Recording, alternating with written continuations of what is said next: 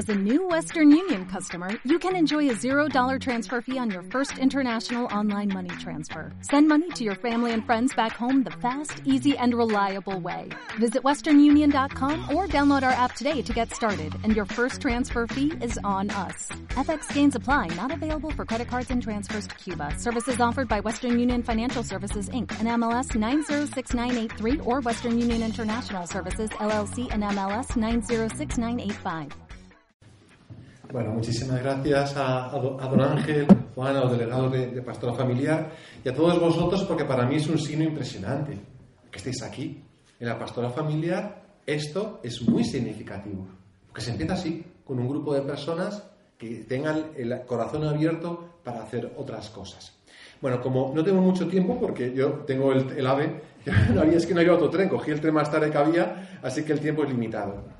Yo quería, voy a ahora hacer algo en titulares, pero va a ser en titulares, porque no hay tiempo, para luego centrarnos en lo que es el acompañamiento a los hermanos nuestros que han sufrido el drama de la separación o del divorcio, que es un poquito el, el, el tema. Pero yo antes quería decir una palabra sobre cómo al menos apuntar alguna pista para la prevención a nivel eclesial. A modo de titulares, eh, porque no hay tiempo, luego si hay alguna pregunta. Pero mirad, ¿cómo estamos ahora? ¿Qué es lo que voy viendo yo? Estoy en una parroquia universitaria, donde estoy, estoy hay muchísimos jóvenes eh, que vienen a estudiar, muchísimos, en pisos, colegios mayores, pero muchísimos. Bueno, ¿qué, qué, qué percibimos? ¿Qué se percibe ahora? Mirad, es el resultado de, de algo dramático que ha ido debilitando a la familia para crear lo que el Papa ha llamado cultura del descarte, Juan Pablo II llamó cultura de la muerte, el Papa, el Papa Benedicto llamó la, eh, la, el tiranismo del relativismo. Hablamos de cultura entre comillas, pero cultura de Juan Pablo II, que es lo que hace al hombre ser más hombre. Precisamente la única cultura, el fundamento de la cultura que es la familia, que es lo que hace que el hombre llegue a ser hombre, porque en la familia está en juego la misma cuestión del humano. Ahí es nada, ¿eh?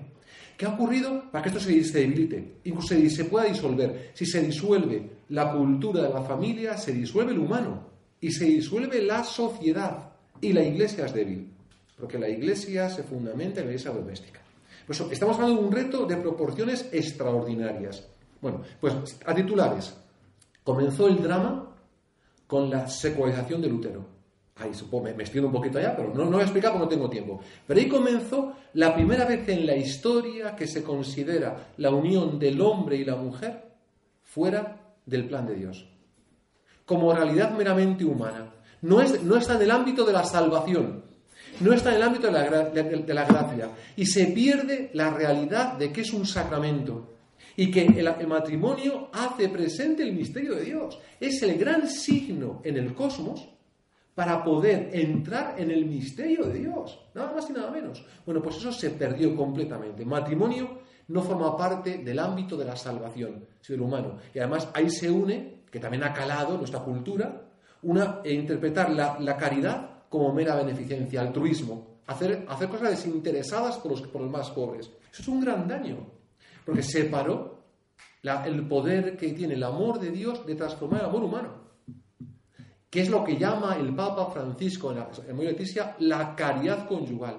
El amor de Dios que transforma el amor humano, la gracia de Dios. La caridad divina que es capaz de transformar, se pierde.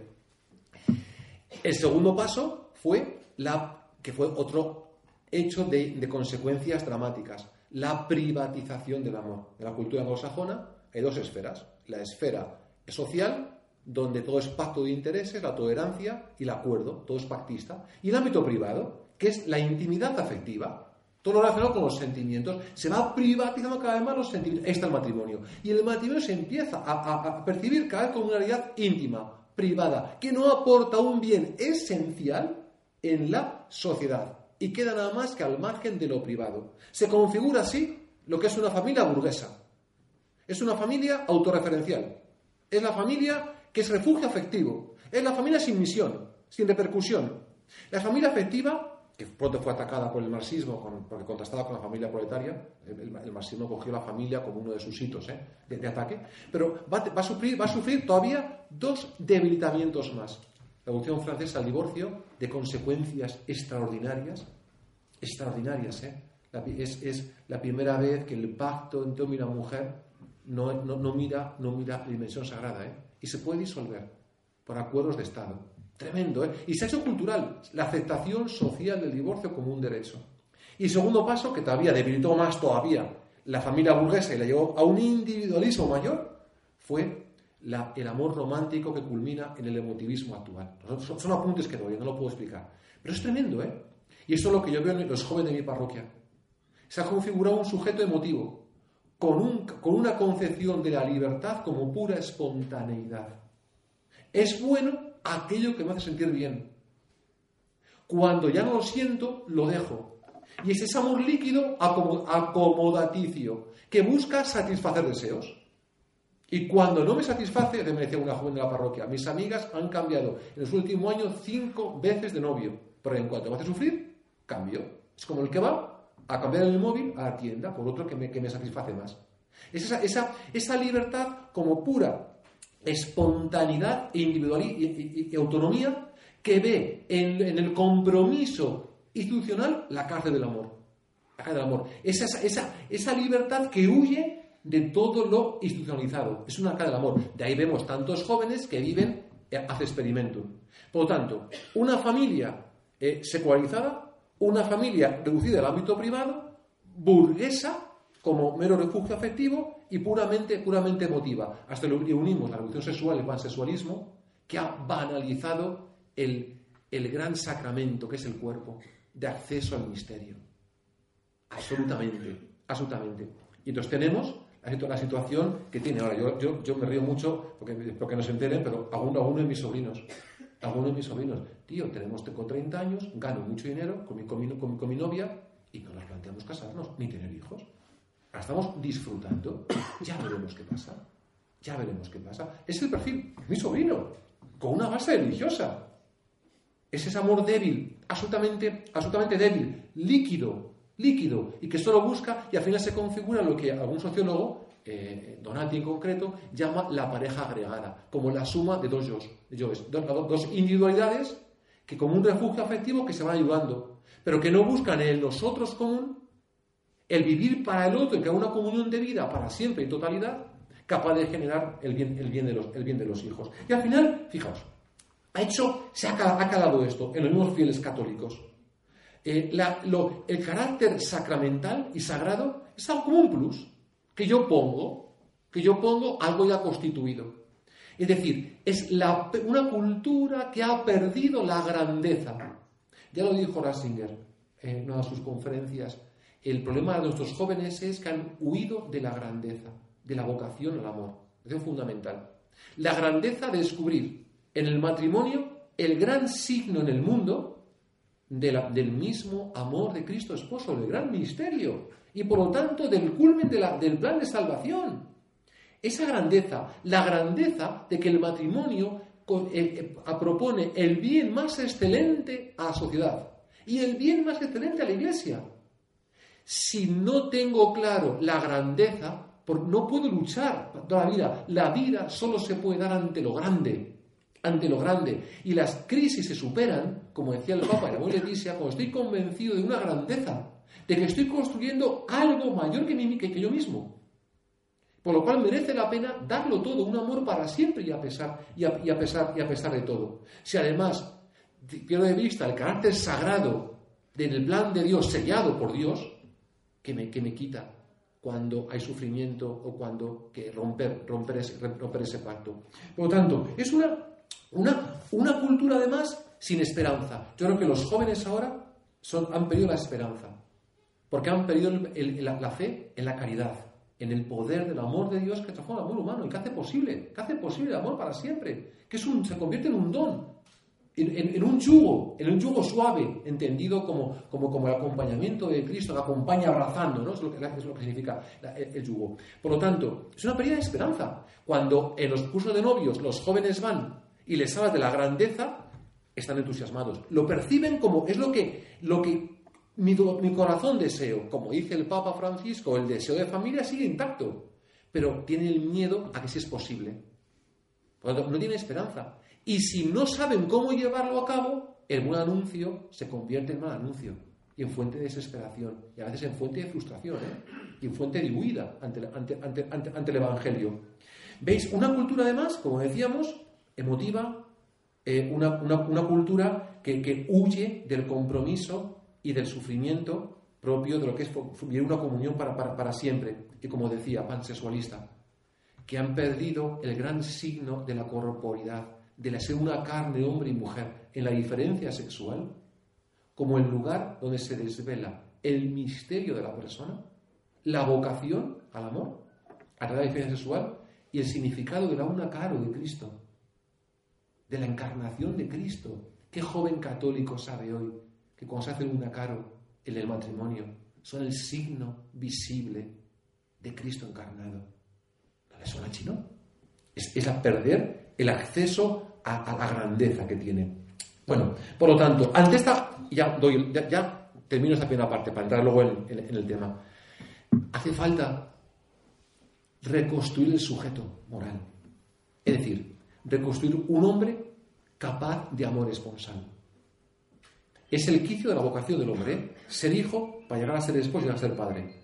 Si no somos capaces de configurar hombres mujeres capaces de amor esponsal que luego se configura en la conyugalidad o en la virginidad, no hay vida cristiana. Sujeto moral.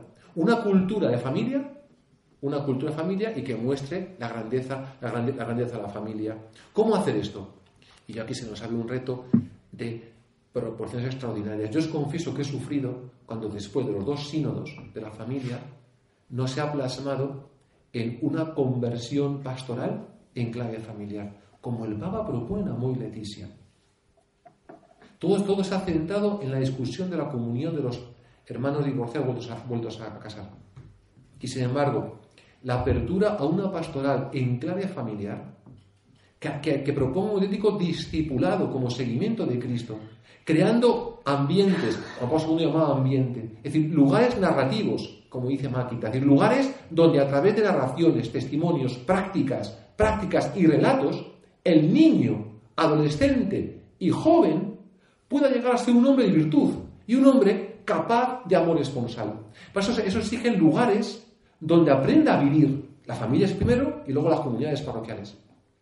Yo he sido párroco. Yo cuando me ordené de párroco me ordené con la mentalidad de una pastora sectorial. Eso tiene su explicación a partir del, concilio. no tenemos tiempo de explicarlo.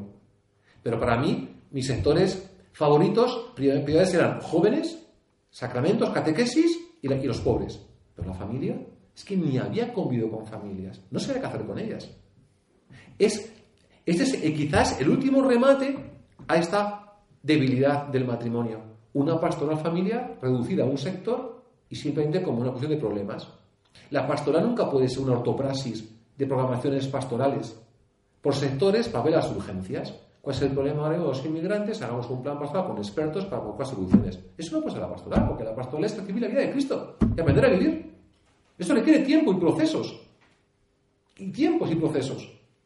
Claro, cambiar esto yo en mi parroquia, no, ¿cuántos tengo en catequesis? ¿Cuántos tengo en el grupo de jóvenes? ¿Cuántos tengo en? Pero vamos a ver, estoy acompañando, ayudando a las familias para que estos niños, que estos niños luego lleguen a, cuando lleguen a tener veintipocos años, se acabe de amor esponsal. Y simplemente, tres apuntes para para el siguiente paso. ¿Sería posible, cuánto tardó Cáritas en el modelo de tener grupos de, en cada parroquia eh, con, con, una coordinación muy buena a nivel central. Tardó mucho tiempo, ¿eh? pero se consiguió. Tardemos lo que tardemos, que podamos tener grupos de pastoral familia en cada parroquia, que pueda permitir esa, esa eh, pastoral familiar no sectorial, sino transversal, y luego unida a la delegación y unida al COF. Eso se puede conseguir. Tardaremos mucho tiempo, pero se puede, se puede, se puede conseguir. Esa red de familias, como decía el Papa, que puedan atender todas las dimensiones familiares de la parroquia. Empezando por los niños y jóvenes, ayudando a los padres. Eso es importantísimo. Y poco nada más que, un ejemplo rápido. La continuidad entre pastoral juvenil y pastoral familiar. Esencial. No, cuando se confirma, ¿qué hacemos? Prepararse el amor. el amor. Con, con, programas específicos de educación a los afectos, por ejemplo. ¿Cuánto nos cuesta? Yo en Madrid, ¿sabéis lo que cuesta, eh? Que haya un catecumenado para novios que no tienen fecha de novios, que no tienen fecha para casarse, con prácticas, con pasos, con ritos, con talleres para prepararse al amor verdadero. Es impresionante, pero no lo hay. Que tenemos los cursos de urgencia, los cursos de urgencia, que hay que mantenerlos, evidentísimamente. Bien, lo dejo, nada más que lo dejo apuntado porque no tenemos tiempo de extendernos en esto. Pero veis el reto, ¿eh? Que se nos apunta. Y por supuesto, la atención, esa, esa red de matrimonios, esos grupos, para atender a, los, a las parejas jóvenes. La, Sabéis que la mayor parte, tengo aquí los datos, la mayor parte de las separaciones se producen en los primeros 15 años de matrimonio. Lo dice Papa Francisco, hablamos de Leticia. Perciben los, las, las parejas jóvenes, no perciben cercana, cercana la atención de la iglesia y no acuden a ella. No acuden a ella. Entonces viven en el intimismo su vida en los primeros años y los problemas, que todos percibís cuáles son los problemas de las parejas jóvenes hoy en día, que son poderosísimos. Y no perciben cercano a la... No podemos seguir el modelo de, grupal de la pastora juvenil, porque no tienen tiempo de ir a grupos. En horarios en que con los niños pequeños no tienen. Como os decía el Papa, es posible que haya matrimonios vegetarianos con, con vocación misionera que vayan a las casas a estar con ellos. Es posible ir a su casa para hacer una parte de acompañamiento. ¿De algún modo sería posible, sería posible eso? ¿Es posible, ¿Es posible crear una, normalización en que, igual que hoy en día todo católico sabe que tiene Cáritas, que sepa que tiene un COF que le ayuda, pero no en los problemas ya de, la UBI, sino en es el médico de cabecera, cuando hay que ir, cuando hay un constipado, cuando hay un constipado, no, no el médico de cabecera. Yo no paro de recibir matrimonios que están a punto de romperse. Digo, ¿por qué no habéis venido antes? Es que ahora ya Está todo tan herido, tan roto, que reconstruirlo es posible, ¿eh? pero es sumamente difícil. Pero, ¿quién acude en el momento? No sé, ¿cómo podemos crear esa mentalidad para normalizar esto? Pero hay que conseguirlo, hay que hacerlo. Ahora mismo ya, ya suena Oskov. Hace unos años no sonaban, ¿eh? No sonaban. Bien, vamos, a, vamos, vamos ya al, al, grano, al, grano de la charla. Todas eran titulares, pero tenía obligación de dar un apunte sobre esto porque creo que el reto es es decir, el, hospital de campaña que decía el Papa tantas veces, no son los pobres, es los hombres y mujeres que no son capaces de amar. Hace poquito en mi parroquia, al lado de la universidad, eh, eh, iba hacia, la universidad, hacia, la Complutense, y una chavala de un piso de estudiantes, chica guapísima, cogió los apuntes, en mitad de la calle, los tiró al suelo, se sentó, y se puso a llorar. No aguanto más, no puedo más. Y una esa mía, esa, esa criatura, ¿qué te pasa? La chica llorando. ¿Por qué? ¿Por qué hago tanto? Me estoy matando a estudiar. Se matan a estudiar, ¿eh? Yo los veo allí, los veo en mi parroquia, de lunes a viernes, se matan a estudiar. Llega ya el viernes y es como quitar un tapón. Ya, ¡wow! Para intentar evadirse como pueden, ¿eh? Y decía, ¿por qué? ¿Por qué me mato a estudiar? ¿Por qué tanto esfuerzo? Es decir, él sintió la vida, el arte de vivir si no sé vivir, ¿ni para qué vivo? Estamos hablando de la vocación fundamental al amor, de ser hijo, de, ser hijo para llegar a ser esposo y, llegar, luego ser padre. Estamos ante, ante tocar lo, humano, ¿no? Bueno, pues cuando se ha roto, cuando se ha roto el matrimonio, decía Benedicto XVI, se dejan heridas que marcan indeleblemente la vida. Esto marca para toda la vida, ¿eh? Hablamos de heridas igual que del aborto igual que la del aborto. La, separación marca indeleblemente la vida. La iglesia debe acercarse con amor y delicadeza. Y ponía Benito XVI el ejemplo de Jesús como buen samaritano que derrama aceite y vino sobre las heridas, nos conduce a la posada que es la iglesia, para que nos cuide encomendándonos a sus ministros y pagando personalmente por adelantado la curación. Es el evangelio de la misericordia. Es bonita la imagen del buen samaritano. ¿eh? O Orígenes decía que era Cristo Ireneo, el posadero es el Espíritu Santo, San Agustín, el vino de aceite son los sacramentos y la posada, la posada, la iglesia. La lógica del buen samaritano. Eh, ¿Qué podemos hacer? Yo, yo propongo tres pasos. Creo, creo, es mi, mi humilde opinión, ¿eh? creo que será bueno a nivel diocesano. Porque creo que nos supera a nivel particular tanto a sacerdotes como a matrimonios de parroquias. Creo. La primera acogida, sí, la primera sí. Pero creo que luego creo que sería, importante que hubiese algún programa de acompañamiento. De además, mm, evitaríamos lo que hizo muy Leticia, la arbitrariedad de sacerdotes que dicen una cosa y otros dicen otra. Y las cosas que sufren, lo sufren esto todavía, todavía, todavía más. Y además, daría seguridad a los sacerdotes, ¿eh? porque estamos muy inseguros porque no es fácil acompañar en la verdad en este, este momento. Bien, con una clara coordinación con el COF. La acogida. La acogida es esencial. Porque nuestros, estos hermanos nuestros se les ha roto el principio de totalidad, la intimidad, que habían creado con el esposo. Habrían quedado nosotros. Él vivía en, mí y yo en él. Y esa total, en esa intimidad hay una totalidad. Donde se entrega en totalidad la vida al esposo. Piensad, que vive donde vive el Espíritu Santo, ¿eh? en, el, centro.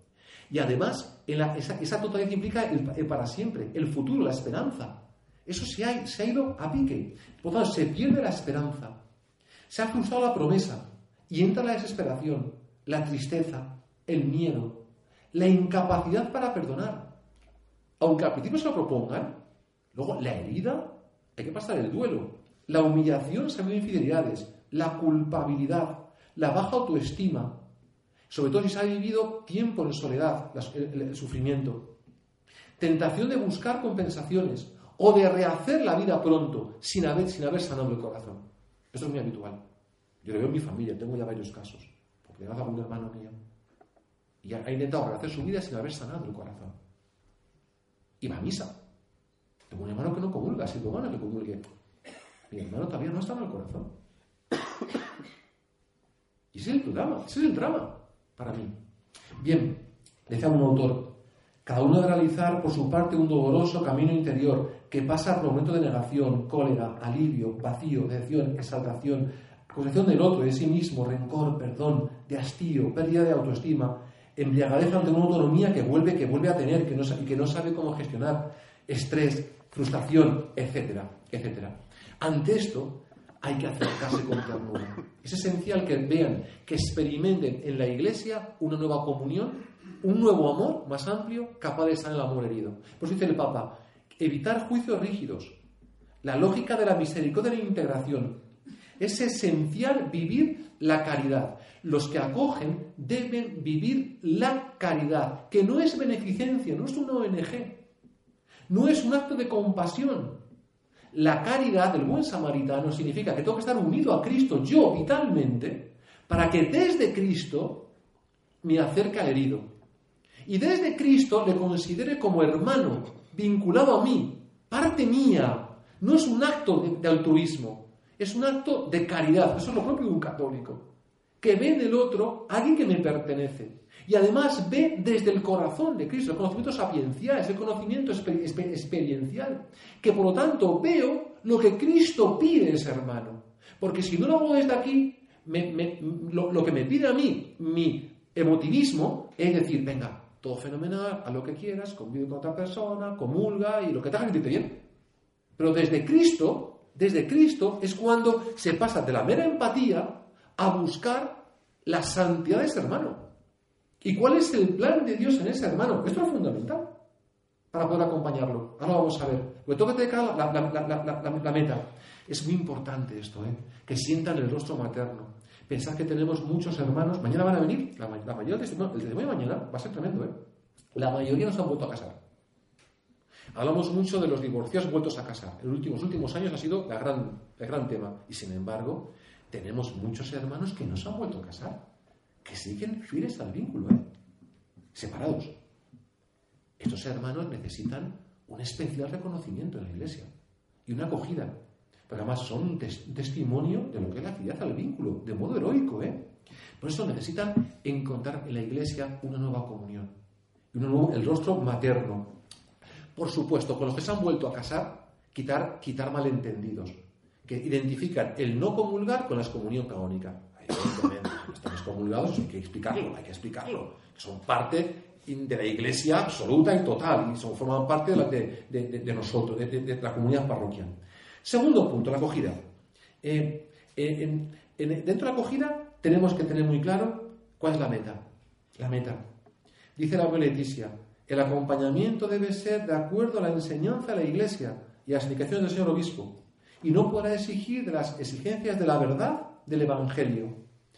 Es decir, aquí viene un reto que nos cuesta asumir, pero hay que hacerlo, porque la meta es la santidad. Existe un legalismo que a mí me duele mucho, porque todo es hablado de la ley, la imposición rígida de la ley. La ley es un camino interior que me conduce a la plenitud. Y a nadie puedo dejar fuera del camino. Tardaremos más o menos. Yo a nadie puedo dejar. No puedo excluir a nadie una meta de la santidad. Cuando se habla de misericordia, no es simplemente una mera tolerancia y compasión. La alianza, el tengo, misericordia en todo el Antiguo Testamento es la fidelidad a la alianza de Dios. El amor misericordioso es que, a pesar de la infidelidad a la alianza de la esposa del pueblo, Él sigue siendo fiel a la alianza. ¿Y qué hace el amor fiel y el perdón de Dios? Esperar a que vuelva a la alianza. Es decir, la misericordia tiene que curar, curar y acompañar a la meta. Curar heridas y llegar a la meta muy despacito, con una gran ternura y una gran sabiduría pastoral. Y la meta es la identificación con Cristo que ama para siempre y a pesar de todo. Hermanos, esto es lo que la meta que, aspiramos. Y no puedo conforme con una línea mediocre descendente para, para, para, los, para, los hermanos también separados. No puedo. La identificación con Cristo, que ama para siempre y a pesar de todo. Asimilar en mis relaciones corpóreas el modo de vivir corporalmente de Cristo, en la carne, que es un amor fiel y a pesar, y a pesar de todo. Por tanto, la meta es, ahora diremos cómo, a través de un, yo creo que a través de un proceso catecumenal, que los hermanos separados comprendan eh, si no ha habido nulidad en el matrimonio, si no ha habido nulidad en el matrimonio, si permanece el vínculo sacramental, la importancia de permanecer fieles al vínculo y si se han vuelto a casar, adaptar en su forma de vivir corpórea el modo corporal de vivir de Cristo. Y por lo tanto, vivir con la abstinencia sexual en la pareja. En la pareja. Esto es un modo de amar al cónyuge del que me he separado, un modo de amar no meramente espiritual, porque ya le he perdonado, porque rezo por él y porque tengo benevolencia, le deseo el bien. Puedo incluso tener un cierto trato amigable o no. Pero amarle con el cuerpo en la abstinencia sexual es un modo verdaderamente asombroso de amar con el cuerpo, siendo fiel al vínculo. Identificarme con Cristo. ¿Qué está la cuestión? Supone identificación con el Señor. Hablamos de la meta, de la meta. Esto implica llegar a, adquirir un, compromiso, como hacían los catecúmenos. El catecumenal en los primeros años era adquirir un compromiso, incluso radical, de entrega al Señor. Para llegar a asumir ese, compromiso, sí que existe una gradualidad pastoral, evidentemente. Ahí está el discernimiento, para ver cómo los pasos que puede dar cada persona hasta que pueda adquirir ese compromiso. Ese, compromiso. Mientras tanto, muchas veces los, catecúmenos, hasta que llegaban el momento definitivo, estaban, estaban en, la Eucaristía hasta cierto momento. Luego no, participaban en, en, el momento de la comunión eucarística. Y se veía como algo normal. Ahora parece que, como hemos significado la comunión con un derecho privado, nos cuesta, nos cuesta comprender, comprender, comprender, esto. Hay que decir que es otro requisito fundamental en la, en acogida es la certeza de que la gracia hace posible el camino. Esto es fundamental comprenderlo. ¿A qué hombre nos dirigimos? Decía Juan Pablo II de Esplendor. ¿Al hombre dominado por la concupiscencia o al hombre redimido? las posibilidades concretas del hombre están en Cristo. No, no que esto es caer en un, en un pelagianismo. Y por lo tanto, solo me, queda un, me queda un camino, la ley. Adaptar la ley a las posibilidades subjetivas de las personas y no indicarles la, la grandeza del poder de la gracia. Por supuesto, en la acogida, estudiar los posibles casos de nulidad. Hoy en día, creo que ya en todas las diócesis, hay una agilidad y, hay unos, y se favorece grandemente esto, grandemente esto. Yo creo que hay que acompañar y estudiar las unidades y hay, que hacerlo. ¿eh? ¿eh? y por último, en la acogida, invitar también a un proceso con los hijos. Permitidme aquí decir una palabra, porque creo que es otro de los grandes ausentes. Eh, las grandes víctimas son los hijos. Me hace el grito del Papa muy Leticia, Leticia, jamás, jamás, jamás tomar al hijo como rey. Pero el hijo es víctima sí o sí. Y aunque incluso ellos propongan, se propongan hacer el camino a los hijos suave, la herida se produce sí o sí. Y ellos son las grandes víctimas.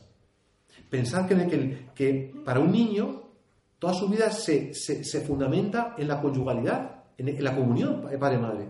Esa, es la, esa es la base. Un autor, un autor definió el divorcio como el niño que tiene dos placas tectónicas, un terremoto, que están separando, que piensa que se hunde, porque es el fundamento de su vida y el fundamento deja de fundamentar, deja de fundamentar. Para un niño, la realidad es amigable, es amable, porque soy amado. Soy amado. En ese momento, el principio se rompe. ¿Soy amado o no soy amado? Y la realidad empieza a ser sospechosa. Esto produce heridas que se van a manifestar al cabo de unos años. Pasa algo parecido, todos tenemos experiencia, niños adoptados, ¿eh? Como al cabo de unos años, porque el principio de su, el, principio de, su amor ha sido un rechazo. Y ha sido un, un amor. El, desaparece el fundamento, entran los miedos al futuro, se rompe el origen, la dificultad de acceder al amor original de Dios y a la paternidad de Dios. Porque me ha fallado el fundamento. Estamos hablando de, que se rompe el comienzo de la vocación, que es ser hijos de, Dios y, el amor.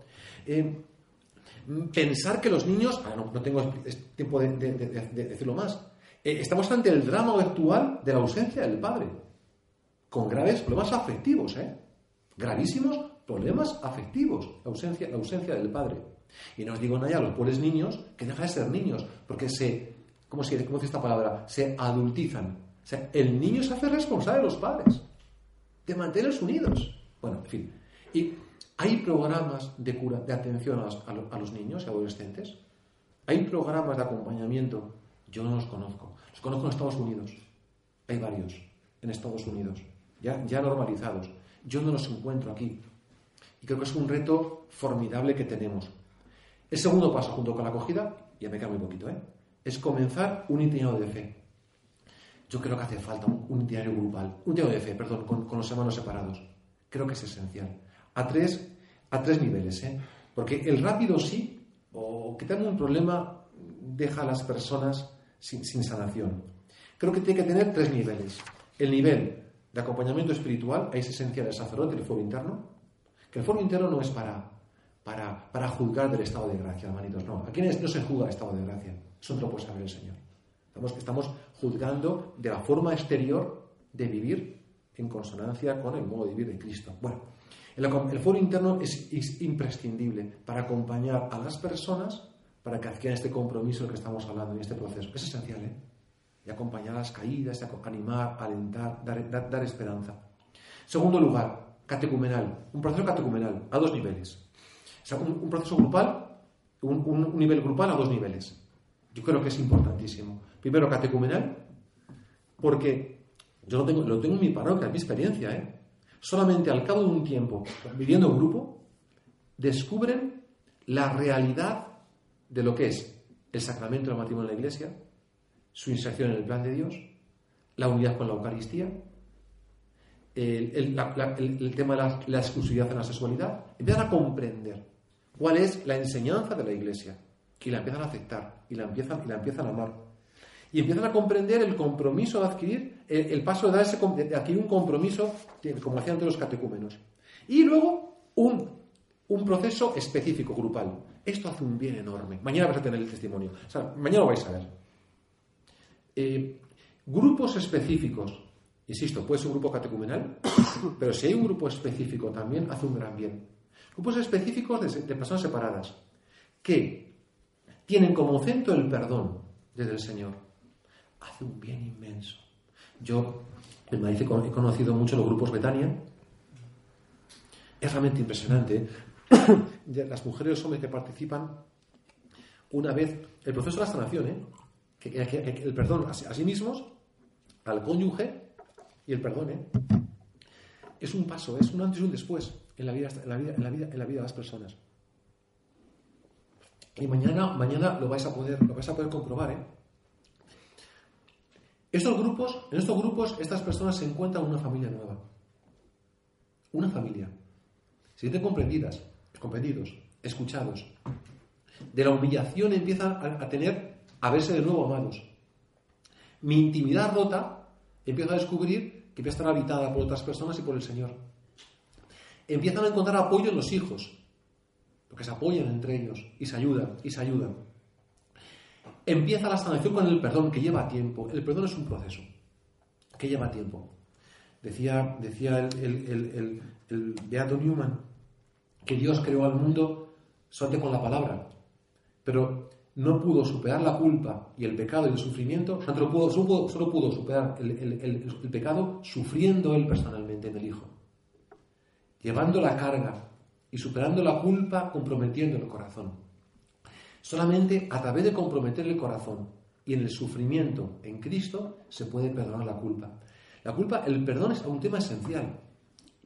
Pensad que el perdón, me que, la herida, la ofensa, me, lleva a, una situación contraria a la vocación al amor. La vocación al amor comienza con ser hijo, ser amado, ser aceptado. Una aprobación fundamental, ontológica, radical. Soy amado por mí mismo. Soy amado. Por lo tanto, mi vida es, mi vida es buena, decía Piper. En el rechazo, el rechazo es lo contradice mi ser hijo, mi ser amado. Mi vida deja de ser buena. No soy digno de ser amado mi, hija, mi vida deja de ser hermosa. Yo estoy viendo a los jóvenes, ¿eh? Yo estoy teniendo unos retiros, unos retiros de muy conversivos en chavales, y estamos viendo ahora, eh, cuando estamos confesando hasta la una de la mañana, unas serias afectivas en los muchachos que vienen de los rechazos, ¿eh? Porque si soy rechazado, me, contraigo mi, mi ser, mi vida es hermosa, mi vida es bella, mi vida es digna, es digna. Eh, además, el rechazo toca los muchos rechazos que acumulo desde que soy pequeñito. Desde que soy pequeñito. Si no soy capaz de llevar el corazón herido al Espíritu Santo para que lo transforme interiormente y sea capaz de sufrir con el que me ha ofendido y también levantarle, pues estaré en un momento de bloqueo. Pero el corazón se cierra. Y, como, y luego empieza una cadena de resentimientos, de resentimientos ¿eh? y de heridas que impiden lo que es la vocación al amor y, vivir, en el, y vivir en el, en el don. Y además se comprende en estos grupos que yo también tengo que pedir perdón. Que a lo mejor yo también tengo que reparar. ¿Cuántas veces hemos escuchado, los que estamos aquí, los como sacerdotes, personas humilladas? Me, abandonó injustamente mi esposo o mi esposa, hizo un gran daño, pero comulga tan tranquilo y nunca pedido perdón, nunca, nunca ha reparado. Es una grave injusticia. Bueno, pues uno descubre que también tiene que pedir, que también tiene que pedir, que pedir perdón. Sin duda es un proceso. Hace falta ayuda a los co. Para ir terminando, en este proceso, este, en este, en este itinerario que lleva tiempo, es esencial que participe en la vida de la comunidad. Es esencial. Como uno más. Sintiéndose responsable. Que participe en la vida, en la vida de oración, vida de fe, la escucha la palabra de Dios. Que tengan un nuevo apostolado, participando en distintos servicios eclesiales. Como dice el Papa, hay que, hay que discernir cuáles, cuáles, qué formas de exclusión ha habido hasta ahora vigentes para poder superarlas. Personas sanadas que luego pueden curar a otros. ¿eh? En estos grupos, como el de Betania, siempre llevan otros grupos, mujeres o hombres que han sido sanados y luego llevan otros, ¿eh? otros, otros grupos, que tienen aquí una sabiduría del dolor y el sufrimiento única y hacer un bien extraordinario. Participación en la Eucaristía. Hay que, hay que como decía el Papa Benedicto, ¿eh? la Eucaristía es verdaderamente participada entrando en comunión espiritual, aunque no comulgue sacramentalmente. La Eucaristía tiene un valor mucho más alto que el hecho de la comunión. Y la unión con Cristo se, produce de un, modo, espiritual. Por lo tanto, es necesario exhortarles a la Eucaristía. Yo tengo en mi parroquia personas que cuando van a comulgar, tengo parejas que están así. Espera, ¿no? Lo hacen todos los domingos. La gente al principio me decía, padre, ¿por qué hacen eso? Pero lo hacen, lo hacen con la conciencia de, yo lo estoy haciendo como respeto al Señor y amor al Señor. Me siento más, me, me sé amado por Él. Pero en este momento, yo pido la bendición del sacerdote porque me estoy absteniendo de comulgar por respeto al signo esponsal que es la Eucaristía. Lo viven así, ¿eh? Lo viven así. Y es verdaderamente santificador ¿eh? en las personas. No todo el mundo puede hacer esto. ¿eh? Pues digo, es un proceso que hay que acompañar despacito y cada uno tiene sus tiempos y, cada uno tiene su, modo. Pero hay que descubrir que se les abre un camino de santidad. Un camino de santidad, como decía el Papa Ratzinger en una de sus conferencias, porque eh, se une su sed de la Eucaristía, se une a la sed de Jesucristo que nos abraza a todos. es el sufrimiento por los grandes valores de la fe. Y como decía Guillermo Duvernia, ¿eh? Pueden progresar estos hermanos nuestros que a veces no comulgan más en la humildad y en la paciencia que tantos que participan en la comunión exterior. Yo creo, a mi modo de ver, como decía Papa Francisco, no nos vendría a lo mejor de vez en cuando un poquito de ayuno eucarístico, porque los, a veces hemos banalizado lo que significa el respeto a la Eucaristía y el modo, y el modo, de, y el modo, de, el modo de comulgar. Hay que también, eh, eh, en este proceso, tienen que aprender que hay formas de recibir el perdón, que es la vía caritatis, el amor mutuo, la limosna, que espía los, pecados, que espía los pecados y es de misericordia. Hay que recordar que el sacramento de reconciliación, lo que es la materia del sacramento, comienza con los actos del penitente, que, comienzan cuando, el, en el primer momento de la conversión. Ahí ya comienza de algún modo a actuar, actuar el sacramento de la, reconciliación. Aunque se ponga en el tiempo, el poder, poder recibir, el poder la solución cuando adquieren un compromiso de vivir en, coherencia con el sacramento. Una vez que han asumido un compromiso, si lo asumen, es el momento que deben ser acompañados grandemente por, a través del foro interno por los, por los, por los, por, los sacerdotes. Bien, ido muy rápido, pues si querían, si queríamos hacer alguna, alguna, alguna, alguna, alguna pregunta. Para mí, yo de verdad puedo estar equivocado, pero yo, yo he sufrido cuando tantas, tantas, se ha, empleado tanta tinta en centrar la cuestión en la comunión sí o comunión no. Yo creo que el Papa nos ha abierto un reto de proporciones extraordinarias para poder que encuentren nuestros hermanos separados en la Iglesia una comunión más amplia, un nuevo hogar, para poder regenerar su vocación al amor, tener una nueva esperanza, y adquirir un nuevo compromiso, una nueva fecundidad en la iglesia. Cuando lo viven así, es fuente de una alegría inmensa, de una alegría, de una alegría inmensa. Mañana lo vais a ver, ¿eh? Mañana el testimonio es sorprendente, sorprendente. Y cómo han encontrado un modo de orar, una unión con el Señor y un amor a la iglesia realmente, realmente portentoso y realmente extraño. Me he centrado en los hermanos separados.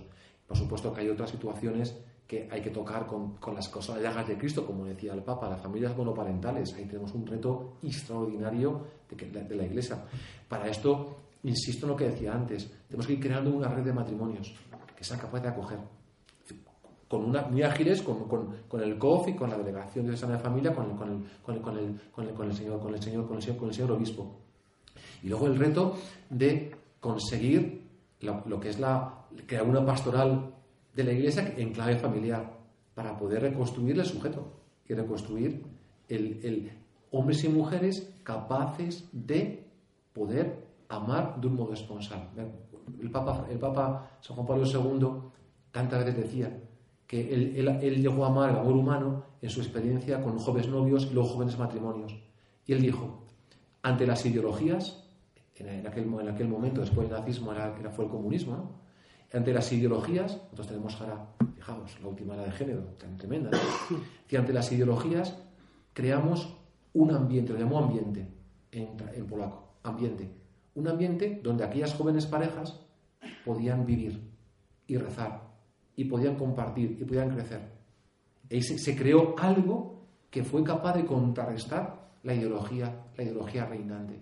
Bueno, pues en la nuestra hay que crear esa, esa minoría creativa que decía Benito XVI esas minorías creativas en nuestras comunidades parroquiales, con matrimonios y matrimonios jóvenes y matrimonios mayores, para ir creando esa cultura, esa cultura, y para que luego esos matrimonios puedan acompañar a las familias, a las familias heridas. What if you could have a career where the opportunities are as vast as our nation, where it's not about mission statements, but a shared mission? At U.S. Customs and Border Protection, we go beyond to protect more than borders, from ship to shore, air to ground cities to local communities, CBP agents and officers are keeping people safe.